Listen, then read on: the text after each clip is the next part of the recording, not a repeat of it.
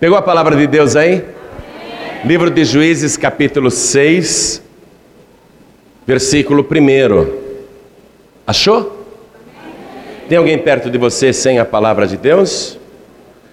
Mesmo não conhecendo a pessoa, divida com ela a leitura. Eu vou ler até o versículo 6, tá bom? Escute, porque é importante.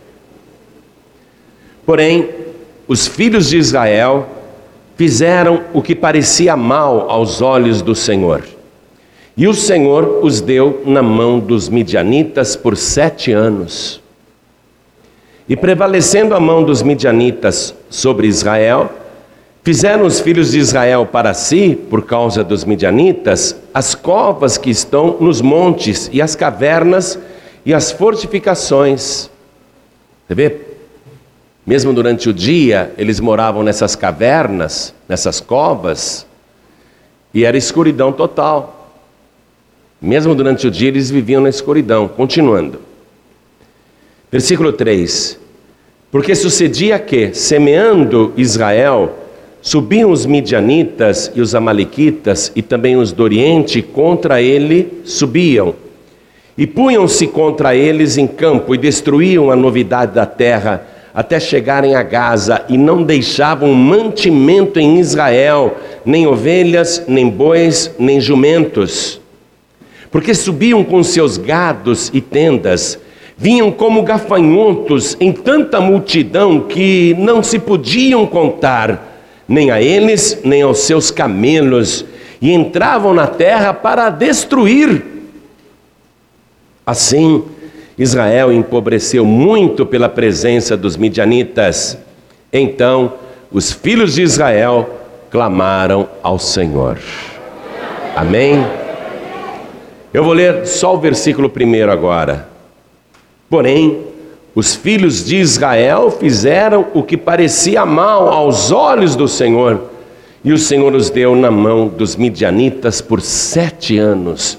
Quer dizer que esta situação que eu li aqui para você não era temporária. Ela estava em curso ainda, já durava sete anos a crise. E a causa era esta, porque Israel fez algo que parecia mal aos olhos do Senhor. Às vezes, o homem, a mulher, o ser humano, faz coisas que são boas aos seus próprios olhos, não aos olhos de Deus. E quando a pessoa faz coisas mas aos olhos de Deus, ainda que para os olhos da própria pessoa pareça algo bom, ela acaba desagradando a Deus de uma tal maneira e vai sofrer as consequências. É o que está acontecendo com Israel. O que Israel está fazendo de mal para que Deus dissesse: tá bom, fiquem por conta própria. E aí eles estão nesse sofrimento há sete anos. O que foi que Israel fez? Por isso eu vou ler mais uma vez o versículo primeiro, e cada pessoa que está comigo aqui na sede da Paz e Vida, na cidade de Belém, no estado do Pará, repete em seguida, tá bom? Então vamos lá.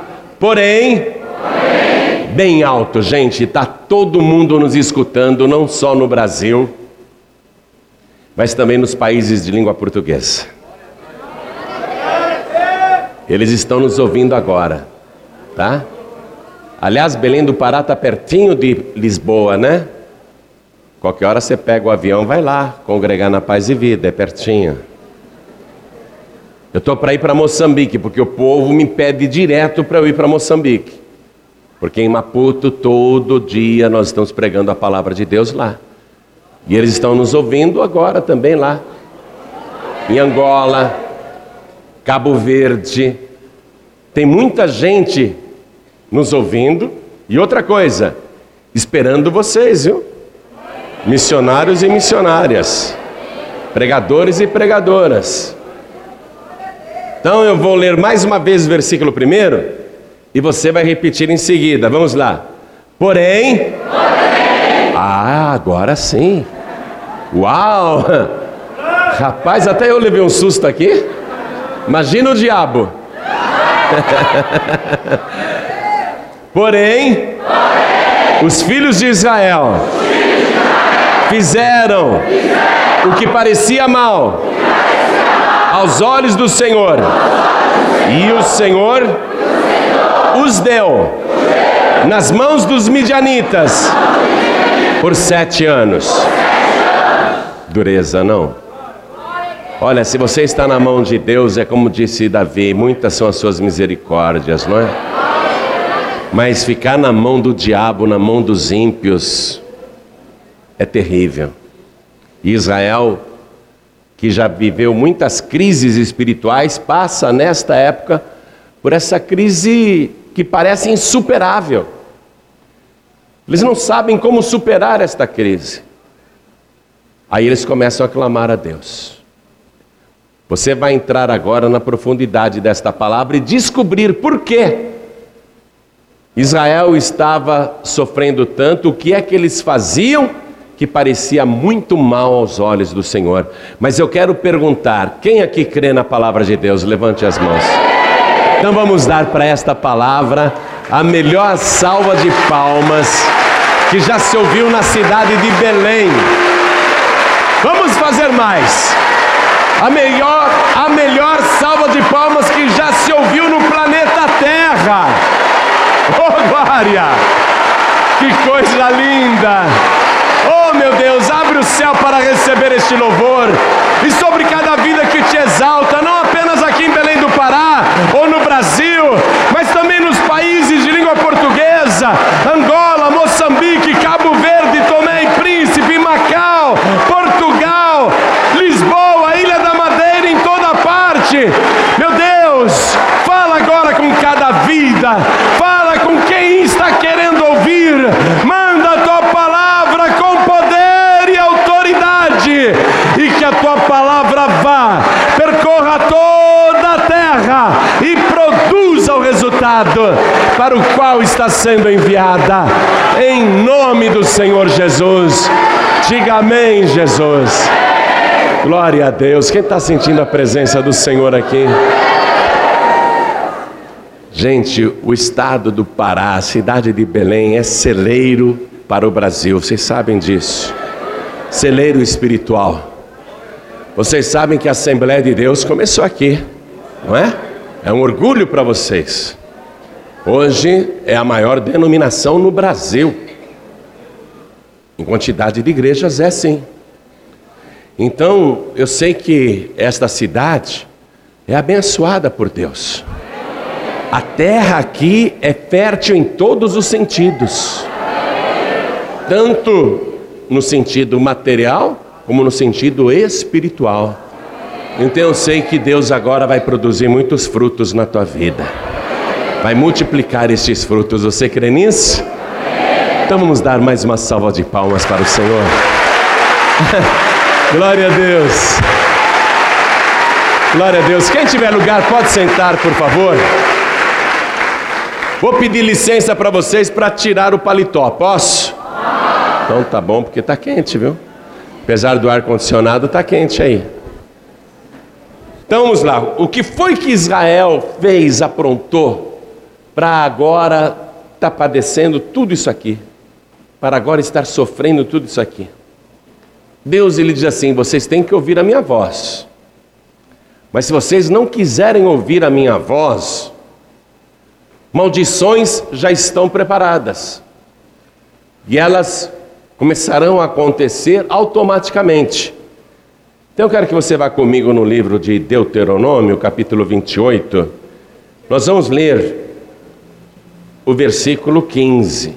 Livro de Deuteronômio, capítulo 28 Versículo 15. Olha o que diz aqui a palavra. Será, porém, que se não deres ouvidos à voz do Senhor, teu Deus, a pessoa não quer ouvir, a pessoa não quer saber. Deus fala, fala, fala de várias maneiras, e além de falar, Ele dá a sua palavra por escrito, para que ninguém diga não entendi. Está por escrito e, mesmo por escrito, Deus repete a mesma palavra para que o ser humano obedeça. Mas ninguém é obrigado a ouvir. Saiba, porém, que, em não ouvindo, várias maldições acontecerão na tua vida. E aqui, a partir do versículo 15, fala de um monte de maldição que ocorre na vida de uma pessoa desobediente. Mas para você entender o que estava acontecendo com Israel, ali em Juízes, capítulo 6, versículo 1 que eu li para você, acompanhe comigo em Deuteronômio mesmo. Apenas uma parte das maldições. Acompanhe a partir do versículo 29. Diz assim: E apalparás ao meio-dia, como cego apalpa na escuridade, e não prosperarás nos teus caminhos porém somente serás oprimido e roubado todos os dias, e não haverá quem te salve. É a situação de Juízes capítulo 6, versículo 1. Israel planta, colhe, mas não come, porque é roubado todos os dias. Tudo que eles fazem, eles não usufruem. As casas, outros estão morando. Eles perdem tudo. E a palavra está dizendo: ó, você que não quer ouvir a minha voz, mesmo ao meio-dia vai habitar na escuridão. Então Israel está morando em cavernas, em covas. Cova só serve para duas coisas: ou para colocar semente, ou para colocar cadáver. Você vê que Israel planta, mas não usufrui da colheita é roubado todos os dias. E o povo está morando em cavernas, na escuridão, porque eles não ouvem, não querem ouvir a voz do Senhor. E mais, ó, além de ser roubado todos os dias, não haverá quem te salve, porque o único que pode salvar é Deus, não é verdade? A pessoa não quer ouvir a voz de Deus, então não haverá quem te salve. Continuando a leitura. Isso daqui é triste, ó. Desposar-te-ás com uma mulher, porém outro homem dormirá com ela. Edificarás uma casa, porém não morarás nela. Plantarás uma vinha, porém não lograrás o seu fruto. O teu boi será morto aos teus olhos, porém dele não comerás. O teu jumento será roubado diante de ti, e não voltará a ti. As tuas ovelhas serão dadas aos teus inimigos e não haverá quem te salve. Pois é exatamente o que está acontecendo lá que eu li para você em Juízes capítulo 6, do versículo 1 até o 5. Olha, exatamente isso. E de novo Deus fala aqui, não é? E não haverá quem te salve. Por isso que Israel está empobrecendo muito há sete anos. Teus filhos e tuas filhas serão dados a outro povo, os teus olhos o verão, e após eles desfalecerão todo dia, porém não haverá poder na tua mão. O fruto da tua terra e todo o teu trabalho o comerá um povo que nunca conheceste.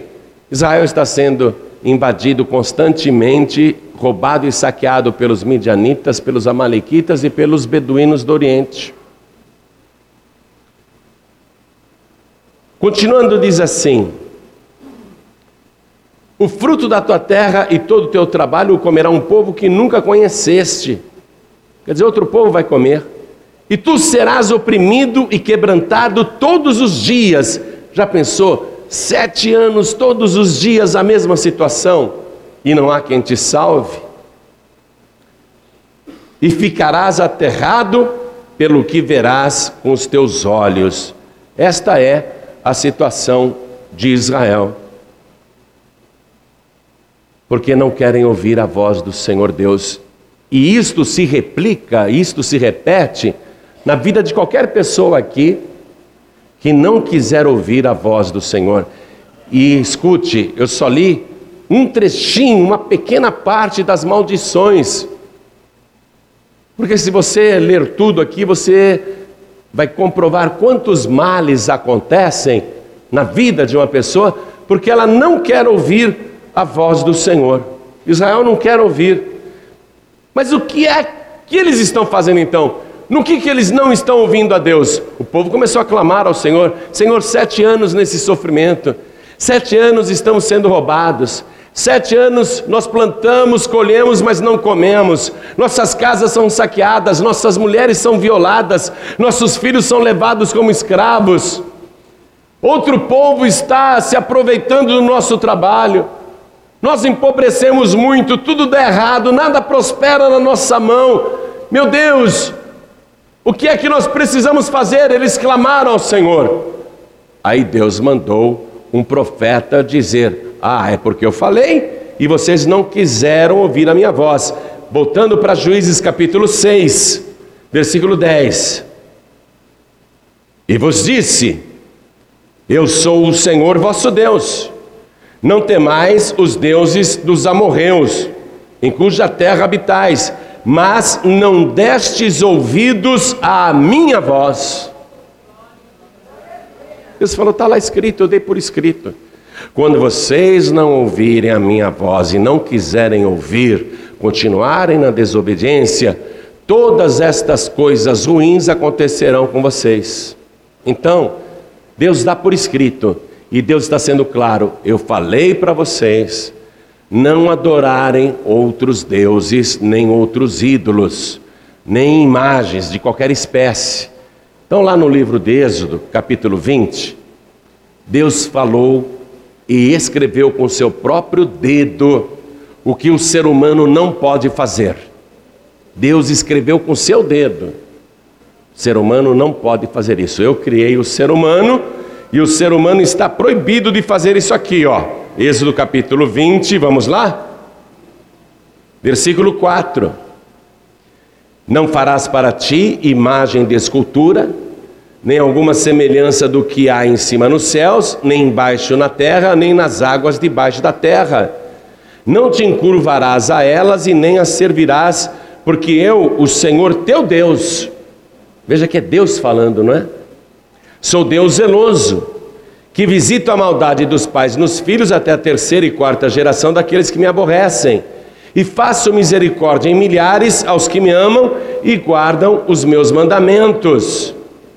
Então, aqui está a causa.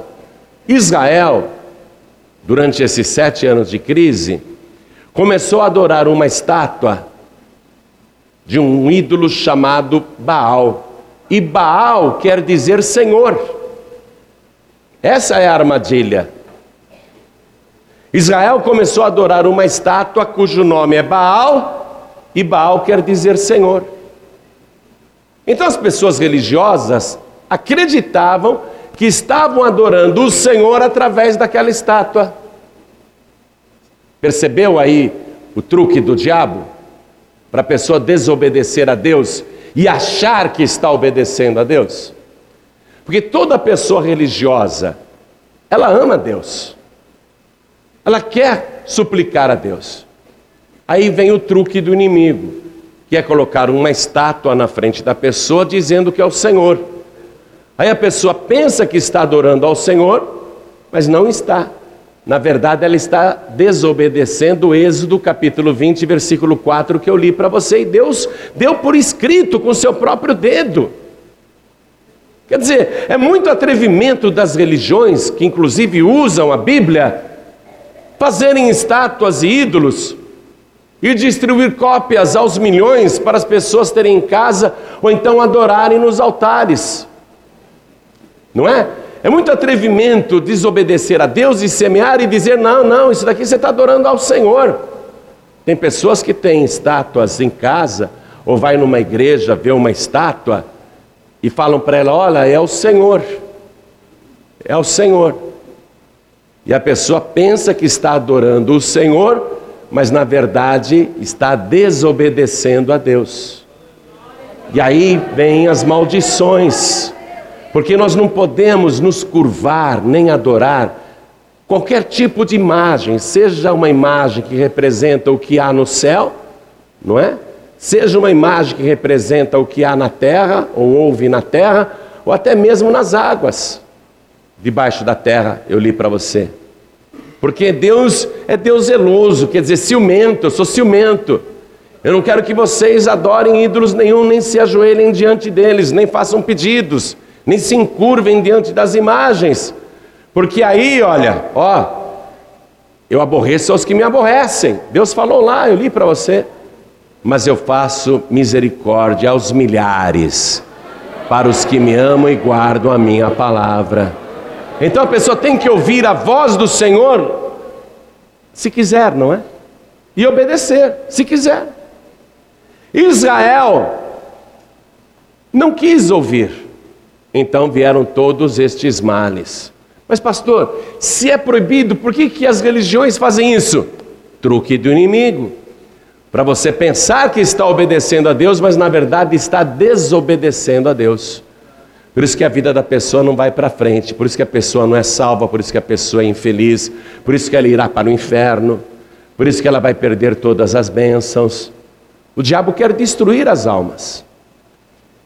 E muitas e muitas religiões estão, infelizmente, praticando aquilo que é mal aos olhos do Senhor e ensinam os seus fiéis a praticarem coisas que parecem más aos olhos do Senhor, mas aos olhos do religioso, estas coisas parecem boas.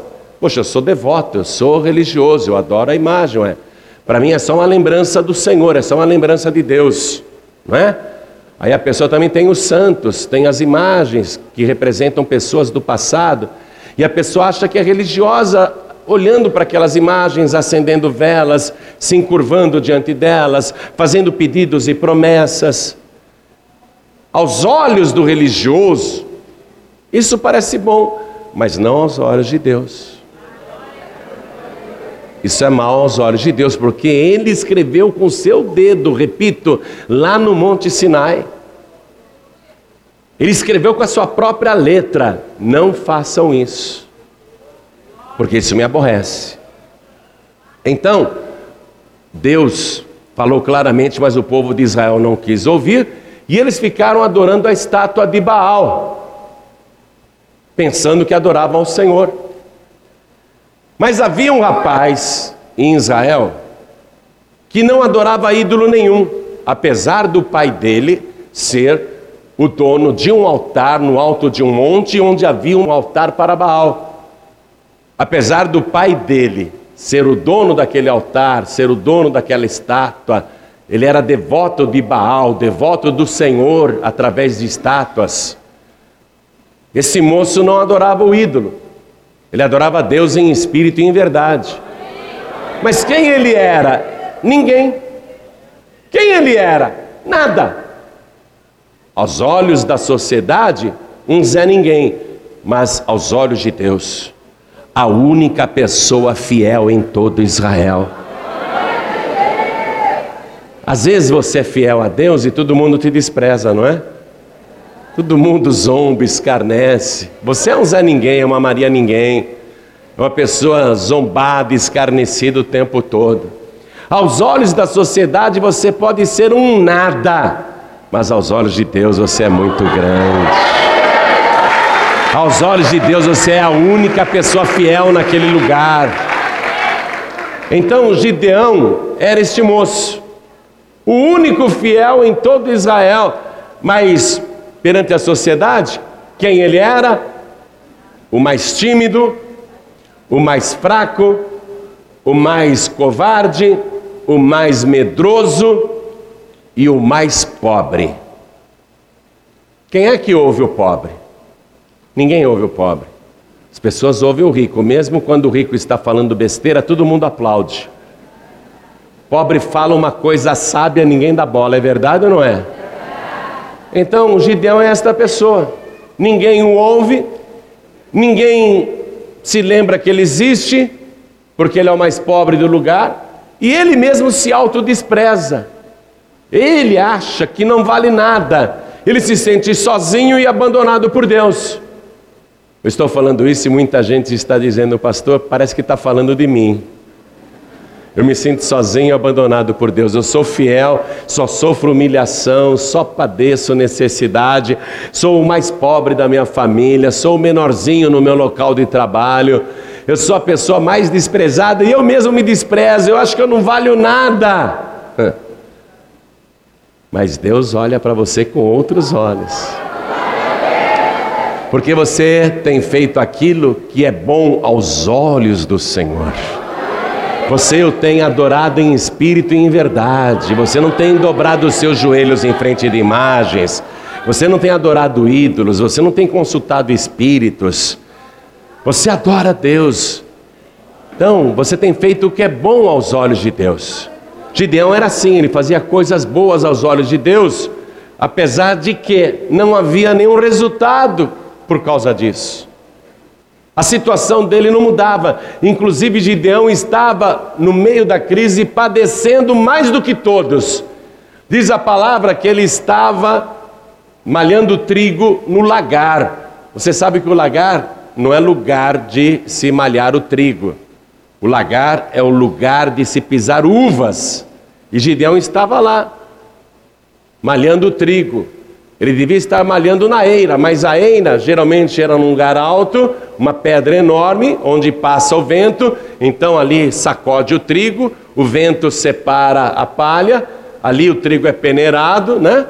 A eira, a eira é o lugar correto, mas Gideão, por medo de ser roubado no pouco que tem, de perder o pouco que tem, ele está fazendo isso no lagar, num lugarzinho mais reservado, mais escondido.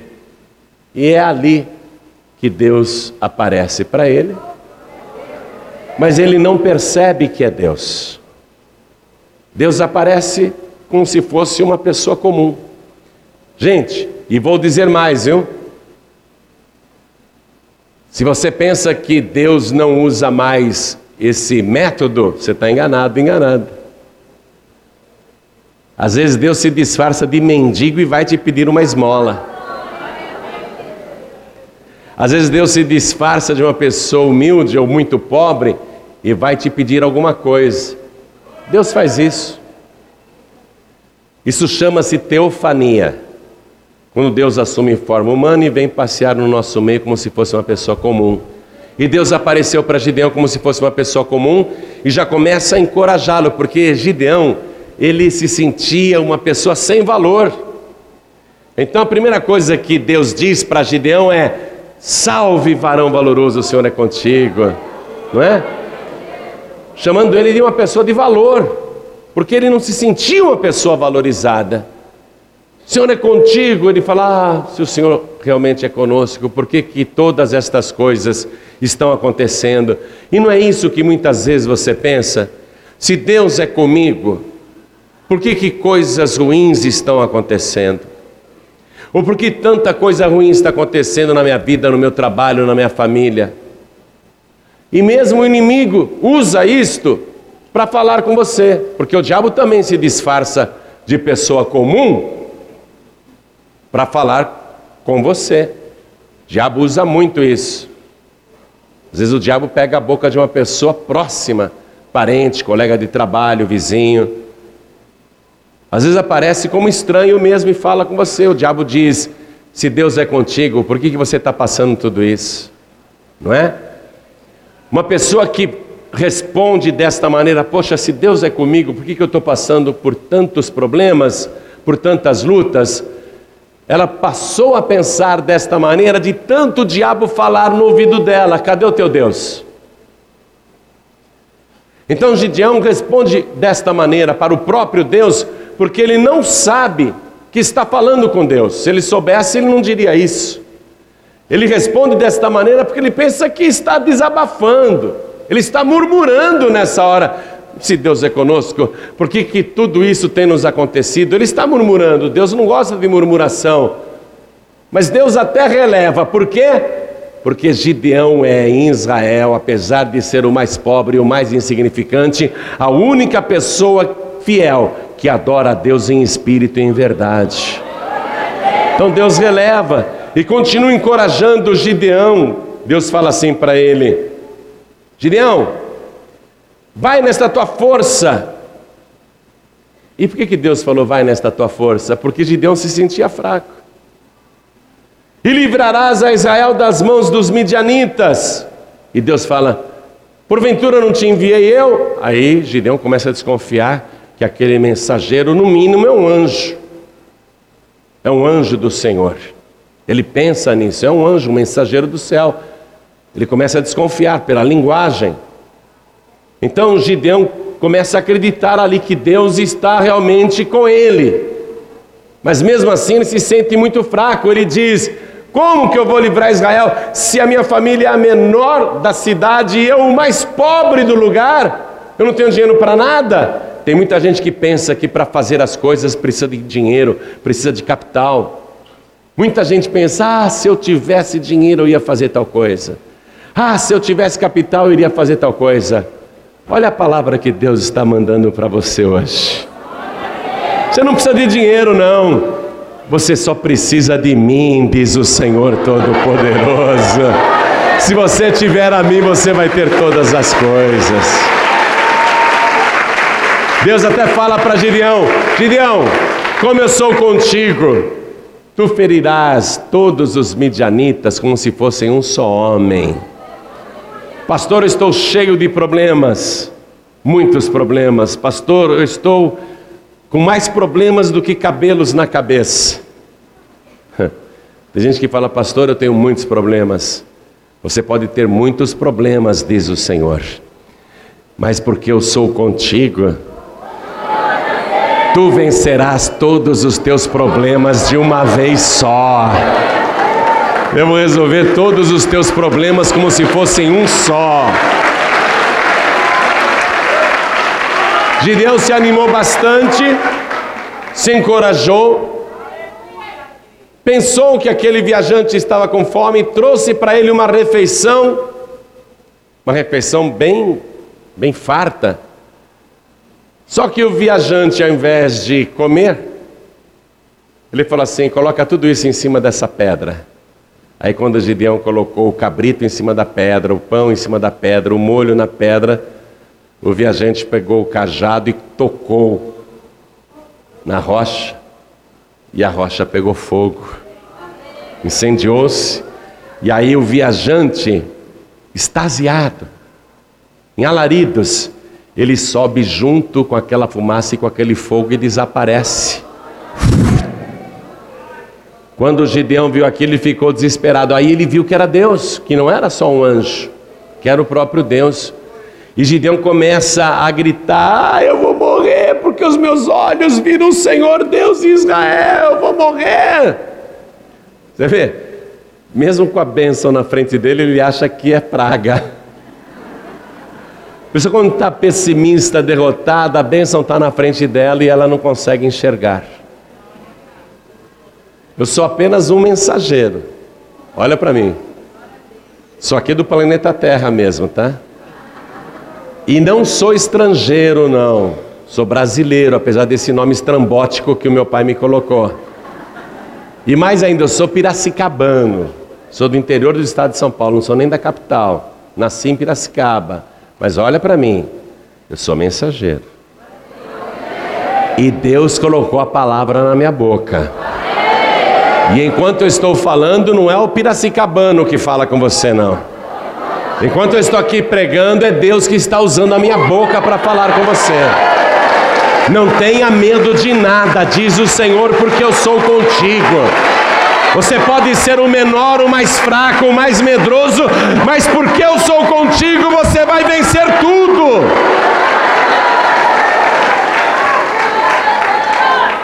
Tão somente ouça a voz do Senhor teu Deus e faça aquilo que agrada ao Senhor.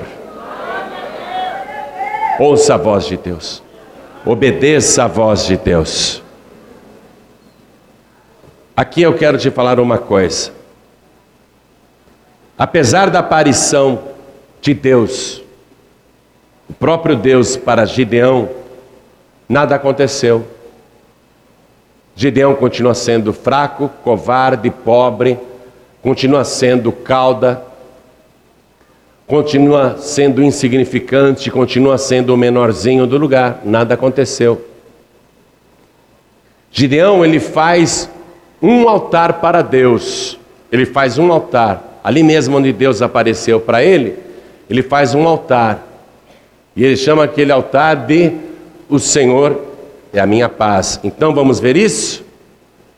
Estou em Juízes capítulo 6, versículo 24. Então Gideão edificou ali um altar ao Senhor e lhe chamou Senhor é paz.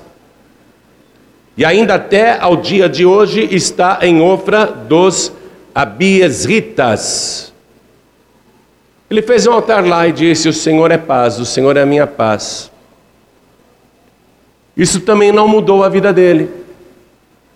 O fato dele ter feito um altar e dito: O Senhor é paz, a vida dele não mudou. Continua a mesma coisa. Por quê? Porque Gideão tem que deixar de ser fraco, covarde, tímido, tem que deixar de ser uma pessoa receosa para se tornar uma pessoa corajosa, ousada e atirada. O altar que ele fez, o que, que tem naquele altar? Nada. Não tem ídolo, não tem imagem, nada. É só um altar, um ajuntamento de pedras. Mas ele disse: O Senhor é paz. E a vida dele não mudou por causa disso. Ele fez uma declaração e a vida dele não mudou. Por isso que na mesma noite Deus fala com ele. Olha só, eu vou ler o versículo seguinte. Versículo 25. E aconteceu naquela mesma noite que o Senhor lhe disse: Toma o boi de teu pai, a saber, o segundo boi de sete anos, e derriba o altar de Baal, que é de teu pai e corta o bosque que está ao pé dele. E edifica ao Senhor teu Deus um altar no cume deste lugar forte, num lugar conveniente. E toma o segundo boi e o oferecerás em holocausto com a lenha que cortares do bosque. Veja o que Deus está mandando Gideão fazer. Quer dizer, o primeiro altar que Gideão fez e disse: O Senhor é paz, não provocou nada em Deus. Porque Deus é paz mesmo, você declarando ou não, Ele é paz, não é? O Senhor da paz. Deus quer agora que Gideão faça uma coisa muito atrevida, muito corajosa. E para fazer isso, ele precisará de muita força e muita coragem, mas força própria e coragem própria. Até este momento, o Espírito de Deus não desceu sobre Gideão. Até esse momento, nada aconteceu que transformasse Gideão num outro homem. Ele continua sendo o mesmo camarada, fraco, tímido, covarde, que se esconde. E é para esta pessoa fraca, pobre, que Deus está mandando ele fazer isto. E Gideão só fará se ele tiver coragem. Ele terá de vencer o próprio medo, ele terá de superar a fraqueza, ele terá de agir com atrevimento, ousadia. Mas veja, é o Gideão fraco que tem que tomar essa decisão. Não é nenhum Gideão sobrenatural, não é nenhum Gideão revestido de poder, é um Gideão fraco. A pessoa tem que agir no estado que ela está. Mesmo que a pessoa se sinta fraca, pequena, covarde, medrosa, pobrezinha, a pessoa tem que agir do jeito que ela está porque é isto que faz a pessoa se autossuperar. O que Deus está querendo? Que Gideão se supere, supere todas as suas fraquezas, supere todos os seus medos, supere toda a sua covardia. Deus quer que Gideão tome uma atitude e se supere. Mas é o Gideão fraco que tem que decidir isso. Quem é que tem que tomar a decisão na sua vida? Você, do jeito que você está. Você é pessoa natural, do jeito que você é. Você se acha fraco, você se acha uma pessoa pequena, você se sente uma pessoa pobre, você se sente uma pessoa desprezível, você se sente uma pessoa medrosa. Você acha que não tem nenhum valor. Mas é você que tem que se superar, fazer algo para se superar. Foi o que Deus propôs para Gideão. E olha o detalhe: no altar primeiro que Gideão fez e chamou o Senhor é paz, não havia nada ali em cima do altar. Ao menos não está escrito que Gideão colocou qualquer coisa sobre o altar. Ele não fez nenhuma oferta lá. E Deus não está querendo que tenha um altar para ele aqui em Ofra e lá no monte o de Baal, grande, bonito. Deus falou: Gideão, você vai pegar o segundo boi que é do teu pai, o boi de sete anos, Você vai pegar este boi, você vai lá naquele lugar forte, naquela fortaleza de Baal, que o povo adora, você vai destruir a estátua de Baal, você vai desmontar aquele altar de Baal, você vai cortar todas as árvores que estão ali no pé do bosque, e você vai fazer um altar novo para mim. E aí você vai pegar esse segundo boi de sete anos e vai oferecer em holocausto para mim. Você vê? Gideão vai precisar de coragem para fazer isso. Precisa de coragem ou não precisa? Porque todo mundo era devoto do Baal. Todo mundo adorava aquela estátua. Precisa de coragem para fazer isso. E outra coisa, o boi é um bem de família, é do pai dele, não é nem do Gideão. Ele vai ter que pegar um bem de família que está guardado há sete anos e apresentar como holocausto para Deus. Precisa de coragem. Meu pai vai ficar bravo comigo. O pessoal da região vai ficar bravo comigo. Todo mundo vai me rejeitar. Gideão podia falar assim: Eu não vou fazer isso, não, estou imaginando coisas. Se Gideão tivesse pensado desta maneira, a história dele não estaria escrita na Bíblia. Sabe por quê? Porque ele ia continuar sendo um camarada insignificante, fraco, sem valor, o mais pobre do lugar, tímido, covarde, a gente nem saberia que Gideão existiu. Se Gideão dissesse, eu não vou fazer isso não, tá louco? Tá louco, estou imaginando coisas, não vou fazer isso não. Nós não estaríamos agora comentando a vida de Gideão aqui. Gideão ele tem que superar as suas próprias fraquezas e limitações. Tem de superar os seus próprios medos, ele tem de se vencer. Se quiser ouvir a voz do Senhor. Deus está dizendo o que ele tem que fazer para mudar de vida. E a vida de Gideão vai mudar aqui, ou não mudar. Se ele não fizer, a pessoa ouve e obedece se quiser. Gideão ouviu, obedece se quiser, mas ele tem muito medo. Deus quer que ele se supere. Essa é a proposta de Deus. Agora, vem cá, você não acha muito forte o que Deus mandou Gideão fazer? Mas está escrito na palavra antes de Gideão. Vamos comigo aqui, primeiramente em Êxodo capítulo 34, versículo 11. Vamos lá? Êxodo 34, versículo 11. Deus está mandando Gideão fazer isso? É forte, é complicado. Olha aqui, ó. Êxodo 34, versículo 11, mas está escrito na palavra. Deus diz: guarda o que eu te ordeno hoje. Eis que eu lançarei de diante de ti os amorreus, e os cananeus, e os heteus, e os ferezeus, e os heveus, e os jebuseus. Guarda-te, que não faças concerto com os moradores da terra, onde has de entrar, para que não seja por laço no meio de ti, mas os seus altares transtornareis. Passa um traço aí embaixo, transtornareis. Mas os seus altares transtornareis, e as suas estátuas quebrareis, e os seus bosques cortareis. Deus está repetindo oralmente para Gideão o que estava escrito na sua palavra desde antes de Gideão. Gideão, eu já dei ordem para fazer isso, você quer fazer? Continuando aqui, ó. Continuando a leitura. Porque não te inclinarás diante de outro Deus, pois o nome do Senhor é zeloso.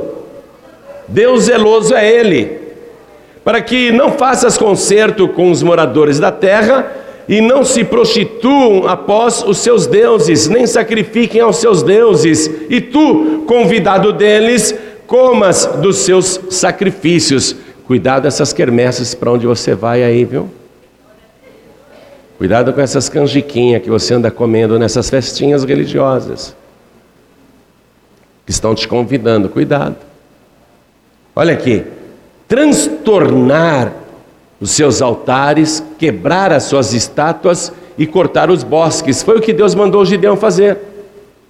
Deuteronômio capítulo 7, versículo 5. Vamos lá? Vamos lá?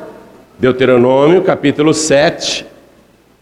Aqui, ó versículo 5. Porém, assim lhes fareis: derrubareis os seus altares, quebrareis as suas estátuas, cortareis os seus bosques. Por que cortar os bosques, não é? Hoje em dia é um crime gravíssimo cortar uma árvore. É porque na época de Gideão, as pessoas faziam oferendas ali nos bosques, nas matas. Então Deus falou para Gideão: lá no altar de Baal, você vai destruir a estátua, vai derrubar o altar e vai cortar as árvores, porque eles fazem oferendas ali ao pé daquelas árvores. Deus falando o que já está escrito, você vê? Eu li para você Êxodo e li para você Deuteronômio, quer dizer, só dois versículozinhos falando a mesma coisa, Deus repetindo, repetindo, mas não quisestes ouvir a minha voz. Continuando aqui para a gente terminar a, essa leitura. Onde eu estou lendo aqui, ó. Aqui. Vou reler Deuteronômio 7, versículo 5. Porque assim lhes fareis: derrubareis os seus altares, quebrareis as suas estátuas, cortareis os seus bosques e queimareis a fogo as suas imagens de escultura. Porque povo santo és ao Senhor teu Deus. O Senhor teu Deus te escolheu para que ele fosses o seu povo próprio, de todos os povos que sobre a terra há. Aqui mesmo em Deuteronômio, Deus fala da bênção de você ouvir a voz e obedecer. Preste atenção. Vamos ver o versículo 12 aí? Será, pois, que, se ouvindo estes juízos, os guardardes e fizerdes, o Senhor teu Deus te guardará o conserto e a beneficência que jurou a teus pais, e amar-te-á e abençoar-te-á, e te fará multiplicar, e abençoará o fruto do teu ventre, e o fruto da tua terra, e o teu cereal, e o teu mosto, e o teu azeite, e a criação das tuas vacas, e o rebanho do teu gado miúdo, na terra que jurou a teus pais dar-te. Bendito serás mais do que todos os povos, nem macho nem fêmea entre ti haverá estéreo, nem entre os teus animais mais, e o Senhor de ti desviará toda enfermidade sobre ti, não porá nenhuma das más doenças dos egípcios, que bem sabes, antes as porá sobre todos os que te aborrecem. Mas na época de Gideão, o povo se desviou disso. Então Deus está falando para o Gideão: faça isso que eu já mandei na minha palavra, que eu vou mudar essa história, eu vou mudar essa situação. Você está compreendendo isso? O que Deus está mandando Gideão fazer já estava anteriormente escrito na palavra há tempos, há tempos, há séculos. O povo aqui não quer dar ouvidos à voz do Senhor, o povo quer fazer aquilo que parece bom aos seus próprios olhos, não aos olhos de Deus. Aí Deus está dizendo: Eu acabo com a crise, Gideão, eu acabo com os problemas, eu acabo com essa esterilidade, eu acabo com essa humilhação, eu acabo com essa vergonha se você fizer isso. Está vendo? Gideão está entendendo por que Deus está mandando ele dar o segundo boi, destruir o altar de Baal e fazer um altar ao Deus Todo-Poderoso. Gideão está compreendendo agora, Deus vai abençoar. Então, voltando lá para o livro de Juízes, capítulo 6, diz aqui o versículo 27. Gideão tomou dez homens dentre os seus servos e fez como o Senhor lhe dissera. E sucedeu o que? Temendo ele a casa de seu pai e os homens daquela cidade, não o fez de dia, mas fê-lo de noite. Mesmo com medo, ele foi e fez. Agora, deixa eu fazer um esclarecimento aqui. Antes que eu termine a reunião e você saia daqui com uma marreta, arrebentando tudo quanto é ídolo das igrejas.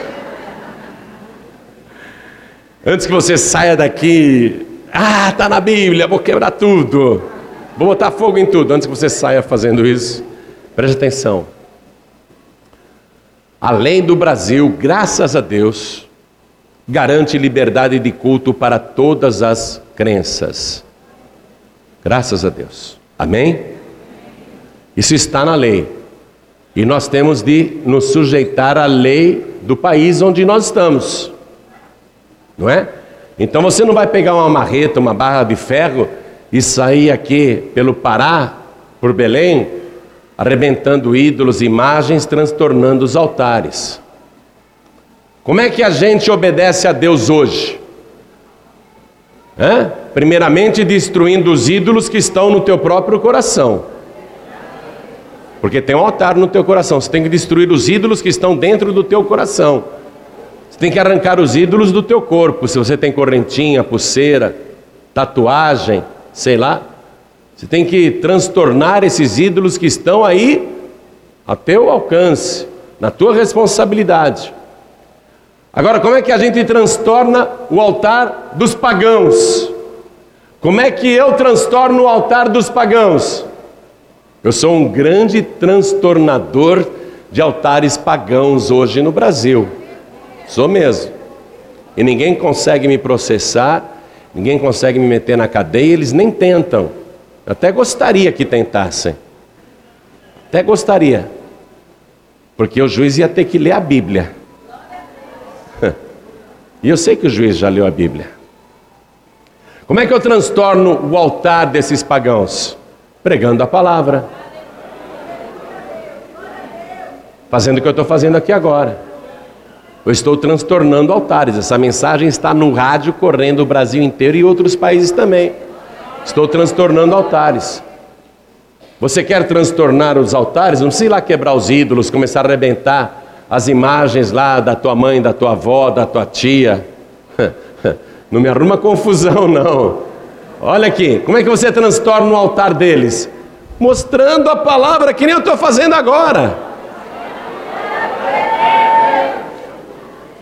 Mostrando a palavra. Anotou tudo o que você está aprendendo hoje aqui? Você chega neles que pensam que estão adorando a Deus naquela maneira errada, sem saberem que é errada, e começa a mostrar que nem eu estou te mostrando aqui agora. É assim que você transtorna o altar deles. Porque o principal altar está dentro do coração humano. Tem pessoas que já tiraram os ídolos de casa, mas toda vez que vê uma imagem, faz até o sinal da cruz na frente. Porque não tirou o ídolo do coração. Você tem que transtornar primeiramente o ídolo que está dentro de você, derrubar esse altar que está dentro de você e consagrar o teu coração ao único e verdadeiro Deus, o Senhor de todo o universo, o único que pode te livrar, te salvar, te dar vitória contra o mal e te fazer prosperar. Você tem que limpar o altar do teu coração, primeiramente. Agora, nesse exato momento, eu estou transtornando muitos altares por aí, neste exato momento. Além dos que estou transtornando aqui, estou transtornando também pela rádio, porque tem muita gente ouvindo, e está cheio de ídolo dentro de casa, e é devoto de não sei quem, devoto de não sei quem. Eu tenho um programa de rádio em Juazeiro do Norte. Quando o meu programa começou lá, todos os outros programas da mesma rádio falavam mal de mim. Mas o meu programa continua. E a Paz e Vida em Juazeiro do Norte é uma das igrejas que mais cresce. É assim que a gente transtorna os altares. Eu vou transtornar agora Roma. Vou transtornar Roma violentamente agora. Desafio todos os padres, desafio todos os bispos, desafio todos os cardeais e desafio até o Papa a me mostrar um só versículo na Bíblia Católica, na Bíblia, na palavra de Deus, onde Deus manda adorar ídolos e imagens, que eu deixo de ser pastor e viro padre, viro até celibatário. Você que está ouvindo esta mensagem em casa pela rádio, fala isso para o padre. Padre, me ajuda a achar um versículo onde Deus manda a gente adorar a imagem, que tem um pastor aí que eu quero que ele vire padre.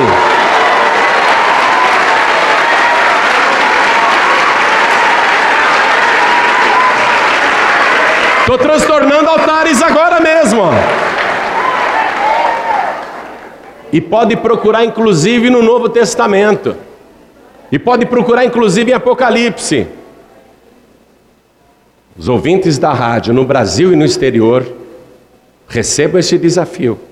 Você que tem ídolos em casa, ídolos no teu coração, procura o padre, pede para ele te mostrar na Bíblia um só versículo onde Deus aprova a adoração às imagens. Pede para o padre te mostrar um só versículo. Eu tenho um monte aqui dizendo que Deus proíbe isso. Eu tenho, na Bíblia inteira, eu tenho centenas e centenas de versículos repetindo que Deus não gosta disso. Mas, peça para o padre um só versículo onde Deus diz: pode adorar ídolos, pode adorar. Me arrume um só versículo de um discípulo de Jesus no Novo Testamento que aprove a idolatria e a adoração de imagens. Me arrume e traga. Eu deixo de ser pastor. Então vai lá, fala com o padre. Padre, me ajuda. Pode ser no Velho Testamento, pode ser no Novo Testamento. Me ajuda a achar um versículo onde Deus aprova a adoração de imagens, porque eu quero fazer um pastor virar padre. Vai, vai, meu filho, vai, vai, meu filho, vai falar com o padre. A essa hora ele está escondido embaixo da cama. Vai bater lá na casa paroquial, ele vai fingir que não tem ninguém em casa. Eu estou transtornando altares agora. É assim que a gente transtorna altares, tá? Atenção, vou proibir todos vocês de pegarem marretas, barras de ferro e saírem por aí dando marretada nos ídolos dos outros e nas igrejas. Atenção, está proibido. Agora você vai pregar o que eu preguei. Você vai mostrar o que eu mostrei. E vai fazer o desafio que eu fiz. Aí sim você vai transtornar seus ídolos, suas estátuas, seus altares. O meu desafio está valendo para o Papa, para esse e para os próximos que vierem também. Este meu desafio está valendo para todos os papas que Roma ainda vai empossar lá na igreja de São Pedro. Me mostre um só versículo onde Deus aprova que o ser humano adore ídolos, se encurve diante deles e eu deixo de ser pastor, vou virar padre e celibatário, ó. Me divorcio da minha mulher e você agora um padre eunuco. Manda até cortar fora para garantir. Mas o meu desafio é forte, hein? Meu desafio é forte. Vou dizer uma coisa para você. Sabe o que vai acontecer daqui e até o dia da minha partida? Vou continuar pregando este mesmo evangelho. Vou continuar casado com a minha mulher. Vou continuar sendo homem. E vou continuar sendo pregador da palavra, porque não vai aparecer versículo nenhum. Nunca houve e jamais haverá. O que Deus quer que Gideão faça é isso. E Gideão, mesmo com medo, foi e fez. Fez de noite. No dia seguinte, os moradores da cidade subiram um monte lá para adorar Baal, atenção, na cabeça deles, para adorar o Senhor. E chegaram lá, estava tudo destruído, e tinha um altar que não tinha ídolo nenhum, e só o segundo boi em cima do altar. Viu? Quem fez isso? Quem fez isso com o nosso ídolo?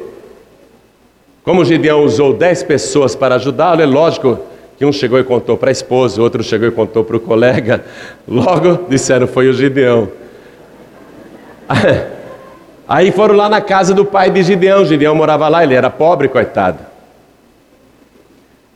Chegaram lá, queremos matar o teu filho, traga ele aqui para fora. Quando você transtorna os altares, querem te matar.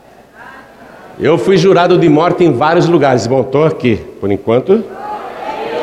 Eles pensam que eu tenho medo de. Olha, gente, eu não sou metido a herói, nem a mártir.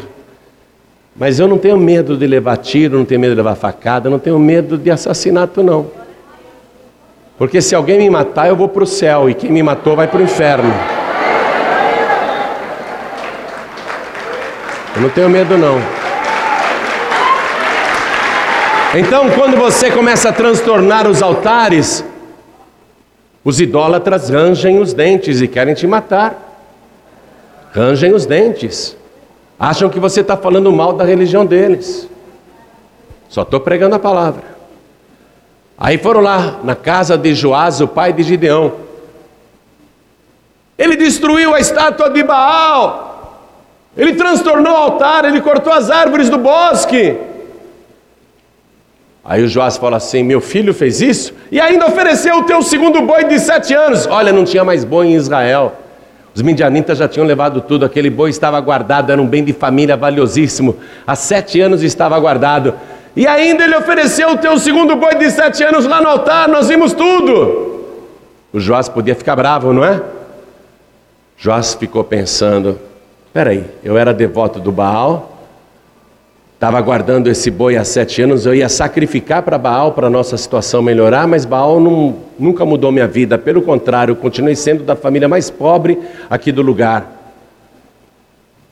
Então Joás, o pai de Gideão, falou assim: se alguém matar o meu filho, vai morrer. Se Baal é Deus, que se defenda a si mesmo.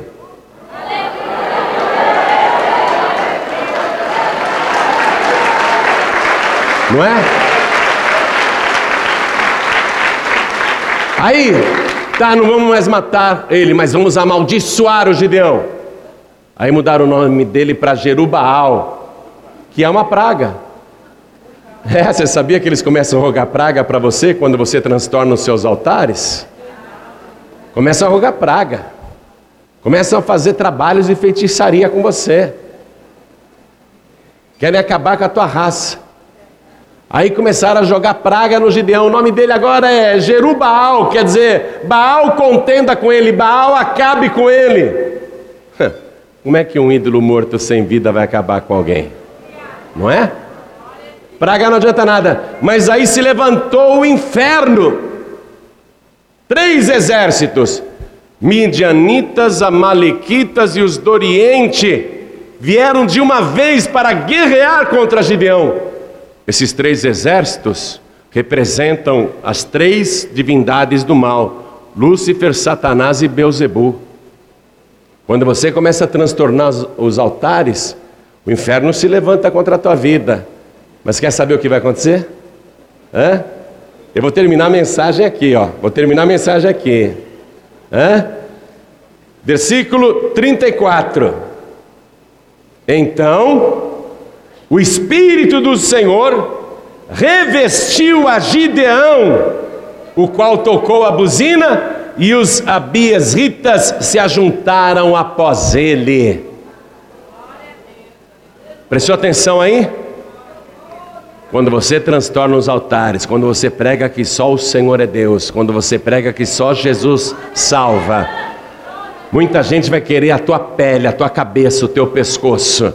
Muita gente vai te amaldiçoar, rogar pragas. O inferno vai se juntar de uma vez contra a tua vida. Mas, mas, o Espírito de Deus vai te revestir de poder e autoridade, da cabeça até os pés, e ninguém poderá tocar num fio de cabelo teu.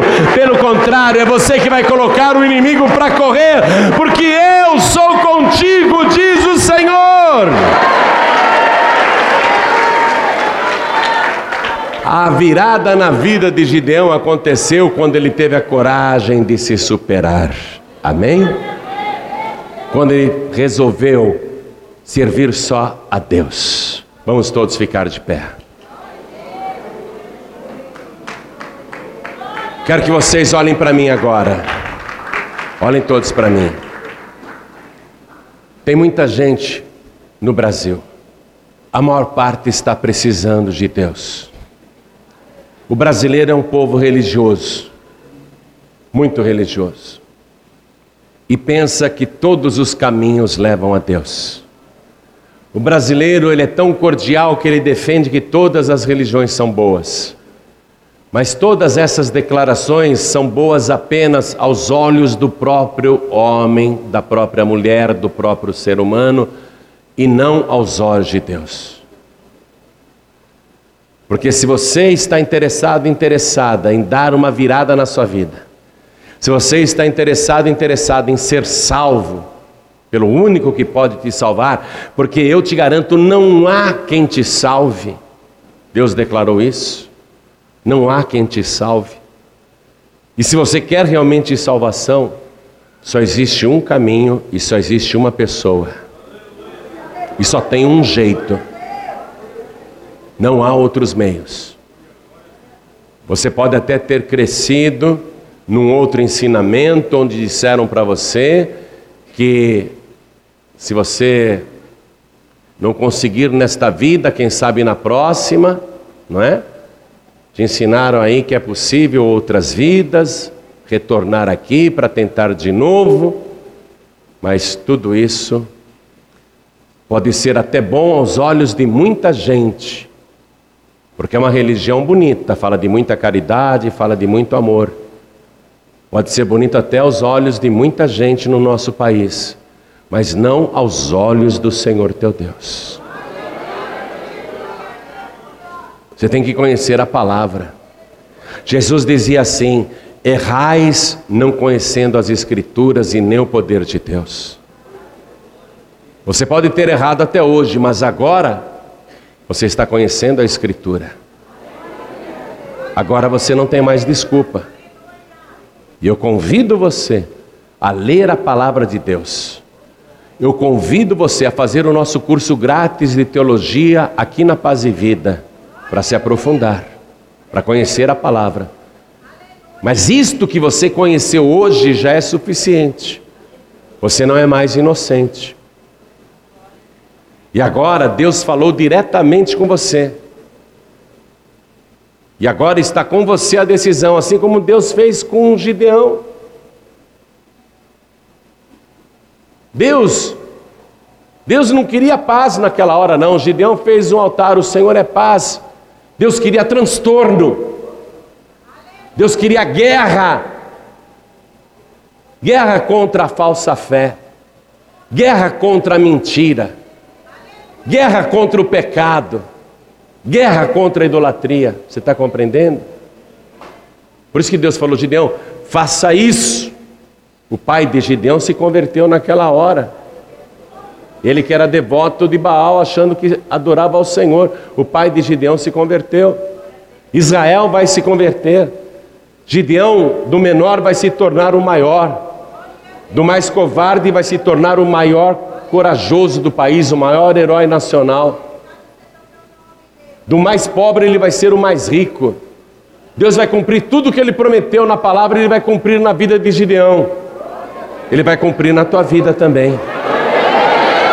É o nosso Deus, é o mesmo Deus. Ele vai cumprir para você também.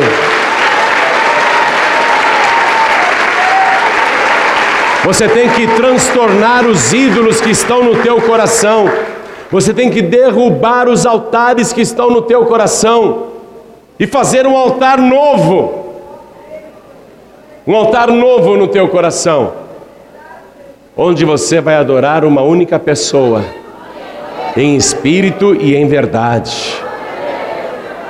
E ele nesse momento quer entrar, viu? Se você fizer isso, ele quer entrar. Ele diz em Apocalipse capítulo 3, versículo 20: Eis que estou à porta e bato. Se alguém ouvir a minha voz, você vê? Não quisestes dar ouvido à minha voz, tudo bem, não quer dar ouvidos, tua vida vai ficar assim. Você não quer dar ouvidos à voz do Senhor? No final de tudo, ainda você vai perder a tua alma.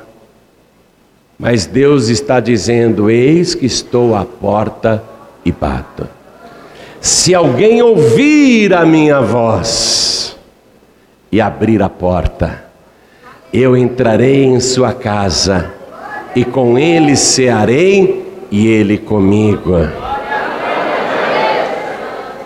Ele vai entrar no teu coração, mas você tem que abrir a porta. Isto é, se é que você ouviu a voz do Senhor teu Deus. Você tem que entronizar Jesus Cristo como teu único, suficiente, exclusivo e eterno Salvador. E a partir de hoje a tua vida vai mudar, eu garanto a você. A partir de hoje a tua vida vai mudar. Você vai ficar impressionado, impressionada com a mudança que Deus vai fazer na tua vida a partir de hoje. Vai ser uma coisa extraordinária. Vai ser uma revolução na tua vida. Quer um conselho meu? Ouve a voz do Senhor teu Deus. Ouve e receba Jesus Cristo agora como teu único suficiente, exclusivo e eterno Salvador. Quem quer, quem quer, erga a mão direita assim bem alto, todos que querem. Olha quanta gente. Isso é transtornar o altar. Isso é transtornar o inferno. Isso é colocar a tenda do inimigo de pernas para o ar. Oh glória! Olha quanta gente que ergueu a mão, assim de mão erguida. Não, continua com a mão erguida. Você que ergueu a mão, você consegue vir aqui para frente de mão erguida? Com a mão erguida assim? Você consegue? Vem com a mão erguida, vem aqui. Vem aqui, vem aqui, vem aqui. Vem aqui na frente, pede licença. Eu sei que tem muita gente, eu sei que está difícil até de andar, mas vem aqui, vem aqui. Todos que ergueram as mãos, venham para cá. Todos que ergueram as mãos, vai chegando. Gente, abre caminho, abre caminho, abre caminho para eles passarem. Abre caminho para eles passarem, abre caminho para eles passarem. Abre caminho, vai chegando, vai chegando, vai chegando. Aqui, está chegando, está chegando mais, vai chegando, vai chegando. Aliás, faz o seguinte: sobe aqui no altar, pode subir, porque vai vir muita gente. Recua para mim os microfones. Pode subir aqui no altar. Quem vai entregar a vida para Jesus, pode subir aqui no altar. Olha a multidão que está vindo. Olha a multidão que está vindo. Olha a multidão que está vindo. A igreja tem que se alegrar, tem que aplaudir. Está tendo festa no céu agora, a igreja tem de comemorar. Oh glória! Olha quanta gente, olha quanta gente. Vem, vem, vem, pede licença e vem. Oh glória! Oh glória, vem, vem. Olha quanta gente. Vamos aplaudir mais ao Senhor, igreja.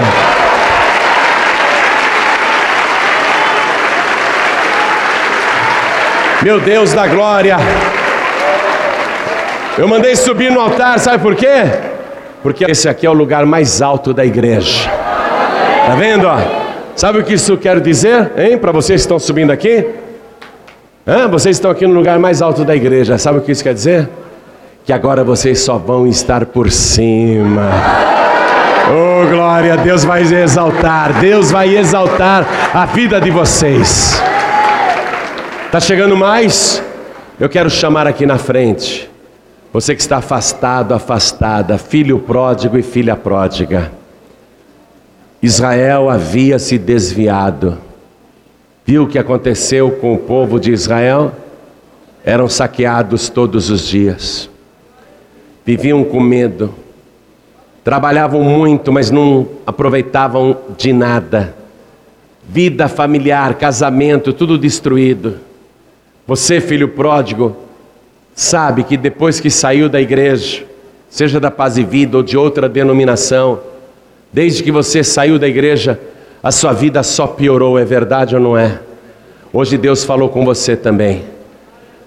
Mas hoje o Pai que falou com você está dizendo: volte para minha casa. Venha colocar a tua vida novamente no altar, meu filho pródigo. Venha, minha filha pródiga, venha do jeito que você está, porque eu vou te restaurar. Eu vou abençoar a tua vida, eu vou transformar a tua vida. E olha quantos filhos pródigos chegando, vem colocar a vida no altar.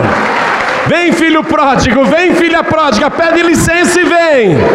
Vamos aplaudir mais ao nome do Senhor. Olha quanta gente se movendo, querendo chegar aqui. Abre caminho para as pessoas passarem, dá licença para elas. Isso, vem, sobe aqui, filho pródigo. Sobe aqui, filha pródiga. Coloca a tua vida novamente no altar. Sobe aqui. Vamos aplaudir, igreja, vamos aplaudir. Que maravilha, que maravilha. Deus vai restaurar a vida de vocês.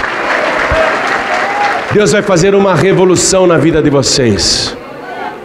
Deus vai abençoar demais. Ó, tem lugar aqui também para aquele lado, tá vendo? O altar é grande, ó. Tem lugar para lá, gente. Tem lugar para lá. Deixa eu até passar um pouquinho para cá para o povo ver que tem lugar para cá também, ó. Quer subir? Quer subir no altar? Pastor lotou. Eu sei, mas tem lugar para cá também, ó. Hã? Tem lugar para cá também. Vem, filho pródigo. Vem, filha pródiga. Vem. Tem lugar para você aqui no altar. Quero falar com você que está assistindo esta mensagem, porque algum pregador do telhado te deu o DVD e falou: assiste isso aqui. Transtornei agora com a palavra o altar de Baal. transtornei. Quer entregar a vida para Jesus? Quer adorá-lo em espírito e em verdade? Se ajoelhe ao lado do teu televisor. Quero falar com você que está ouvindo pela rádio, tanto aqui no Pará como nos outros estados do Brasil e nos países de língua portuguesa. Quer entregar a vida para Jesus? Você que está ouvindo esta mensagem pela rádio, se ajoelhe aí ao lado do teu rádio, onde você estiver. Isso. Deus vai entrar agora com autoridade na tua vida. Deus vai fazer uma obra gloriosa na tua vida, à distância mesmo. À distância mesmo. Você que está ouvindo esta mensagem em trânsito, está dentro de um ônibus, de um trem, de uma van, dentro de um veículo, ouvindo esta mensagem, eu sei que não dá para se ajoelhar. Quer entregar a vida para Jesus? Coloque a mão direita sobre o teu coração. Nós vamos fazer esta oração agora. Se você que está ouvindo à distância puder se ajoelhar, ajoelhe-se. Mas se não é possível, então coloque a mão direita sobre o teu coração e eu vou convidar todos vocês que subiram no altar para se ajoelhar aqui comigo. Todos que estão de joelhos, todos que estão de joelhos, orem assim comigo. Com a mão direita sobre o coração. Ore assim comigo, meu Deus e meu Pai. Eu ouvi a tua santa palavra. E ela transtornou o altar de Baal que estava no meu coração. E agora eu faço um novo altar para o Senhor entrar e fazer morada no meu coração, porque só o Senhor é Deus, só o Senhor salva. Então vem agora perdoa os meus pecados, apaga as minhas iniquidades e escreve o meu nome no teu santo livro, o livro da vida, e desde já me dê a alegria da minha salvação, porque eu declaro que Jesus Cristo é o meu único, suficiente, exclusivo e eterno Salvador para todos sempre. Amém. Você acabou de receber as boas novas do Evangelho através de João Ribe Palharim, um oferecimento dos pregadores do telhado. Participe da reunião de Paz e Vida. Para informações, acesse pazevida.org.br. Paz e Vida, lugar de gente feliz e ungida.